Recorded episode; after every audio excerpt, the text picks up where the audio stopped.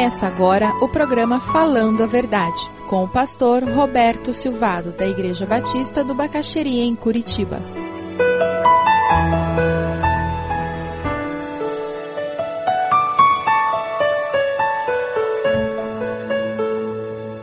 Nos versículos 12 a 13 de 1 Pedro, capítulo 4, nós vamos encontrar o apóstolo falando àqueles cristãos ali sobre sofrimento. E veja, ele estava falando para muitos cristãos que eram gentios e nunca haviam experimentado o sofrimento que os judeus tradicionalmente sempre enfrentaram. A vida cristã para eles não fazia sentido ela estar vinculada a momentos de solidão, de falta de popularidade, de problemas, de sacrifícios, de perseguição. Eles não conseguiam entender isso. Lá em 1 Pedro 4, de 12 a 13, nós lemos: Amados, não se surpreendam com o fogo que surge entre vocês para os provar, como se algo estranho lhes estivesse acontecendo. A teologia popular dos nossos dias, a mensagem evangélica muito comum encontrada na mídia, ela não consegue se ajustar a esse conceito bíblico.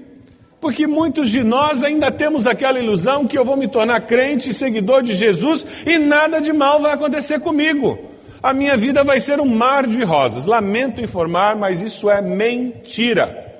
Não é verdade bíblica.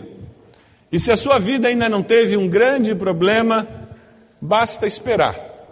Porque é impossível viver desse lado da morte e não enfrentar dificuldades, não enfrentar uma doença, não enfrentar morte, não enfrentar uma perda de emprego ou uma perda de oportunidade, não ser caluniado, não ser injustiçado em algum momento da vida. É impossível. E veja, nós estamos falando de situações que nós não controlamos. E as dificuldades que surgem porque nós erramos, porque nós não agimos corretamente, porque nós quebramos princípios bíblicos. Essas dificuldades existem também. O apóstolo Pedro, ele nos diz: "Mais alegrem-se", versículo 13, à medida que participam dos sofrimentos de Cristo, para que também quando a sua glória for revelada, vocês exultem com grande alegria. É possível passar pelo meio da tormenta tendo uma alegria interior que independe das circunstâncias. Existem três lições que eu gostaria de compartilhar com os irmãos, saído desses dois versículos. A primeira delas é que a perseguição é inevitável. Enfrentar dificuldades porque você segue a Jesus e é fiel a Jesus é inevitável. O ser humano se ressente quando encontra alguém que é diferente, e o cristão é diferente. Quando eu decido seguir a Cristo, eu vou viver numa sociedade procurando falar a verdade, quando as pessoas falam o quê? Falam o que convém. E contam mentira branca, tem até mentira branca, né? Tem a preta, a cinza e a branca.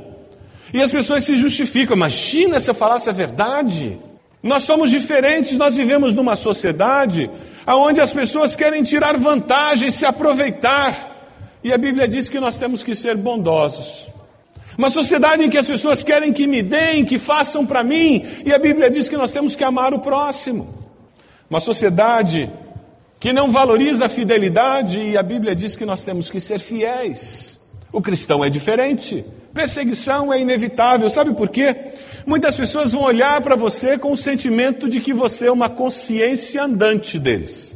O fato de você ter um comportamento diferente, valores diferentes, para eles serve como uma consciência, uma acusação. Eles se sentem acusados pelo seu comportamento.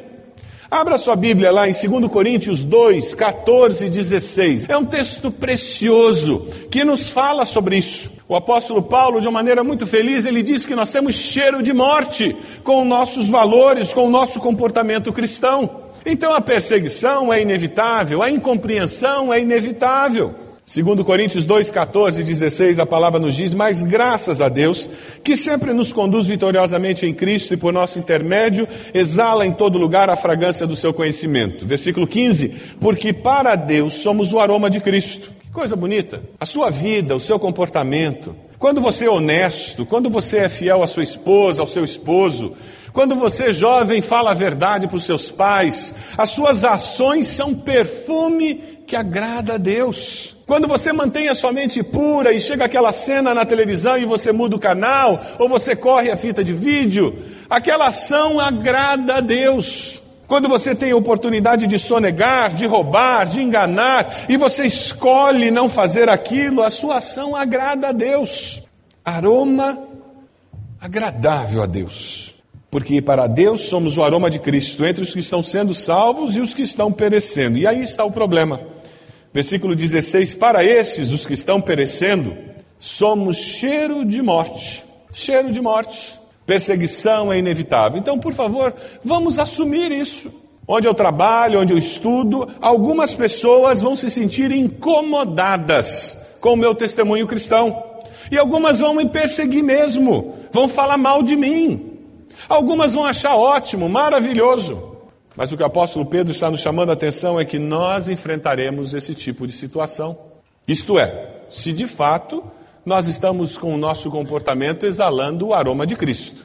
Porque aquele crente meia-boca, aquele crente que não tem forma, tudo é lindo, maravilhoso. E como pastor, eu convivo com alguns crentes assim, que tudo é lindo, maravilhoso. Ele tem duende em casa, ele acende vela lá na casa dele para ajudar a energizar, e depois ele vem e faz oração. E eu não sei que tipo de crente é esse, mas ele diz que é.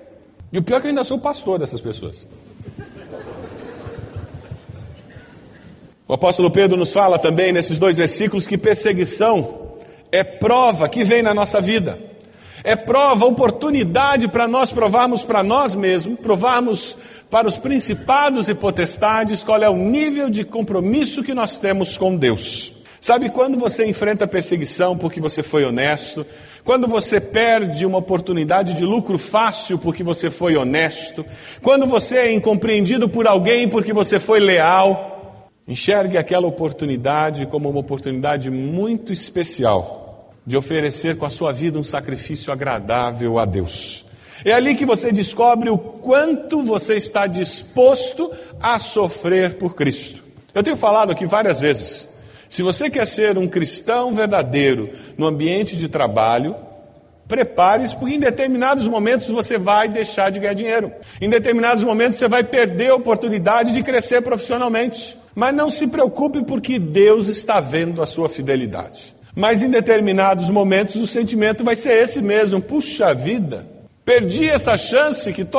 alguém está aproveitando porque eu estou sendo fiel a Deus. Mas vale a pena ser fiel a Deus, não vale?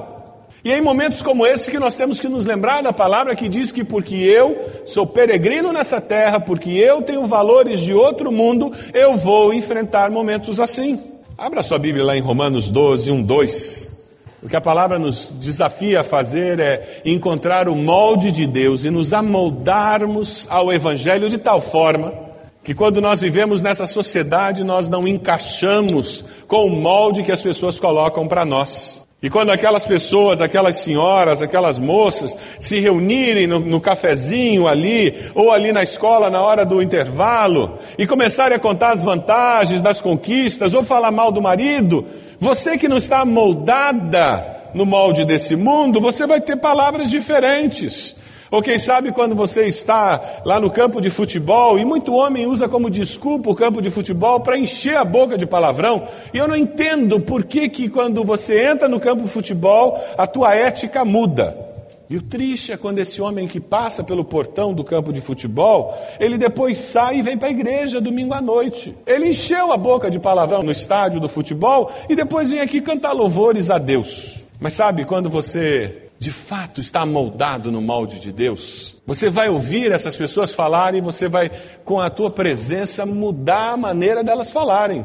Quem já se libertou de piada de duplo sentido, suja, já deve estar começando a experimentar isso na escola e no trabalho. Ih, vamos mudar a piada porque fulano chegou. Já experimentaram isso? Agora, se você é crente, as pessoas estão contando piadas imorais, e você chega e elas continuam, sem nenhuma vergonha, eu questiono o aroma de Cristo que você está exalando. Talvez precise colocar um pouquinho mais de essência. O cheiro está muito fraco. Talvez eles precisam ouvir de você a desaprovação àquele tipo de conversa. Porque talvez você fique com aquela postura. Hum, hum, hum, eu não rio, não dou gargalhada, porque eu não aprovo, entende?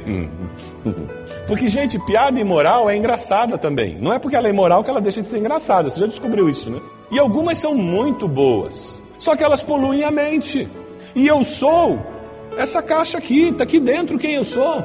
A essência do meu ser está aqui.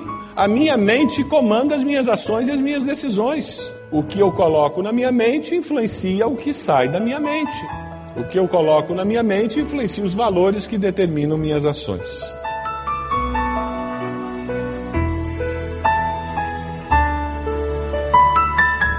Se você deseja adquirir a mensagem que acabou de ouvir, ligue para 41 33630327. Mencione o título ou o dia da mensagem e envie um e-mail para vida@ibb.org.br.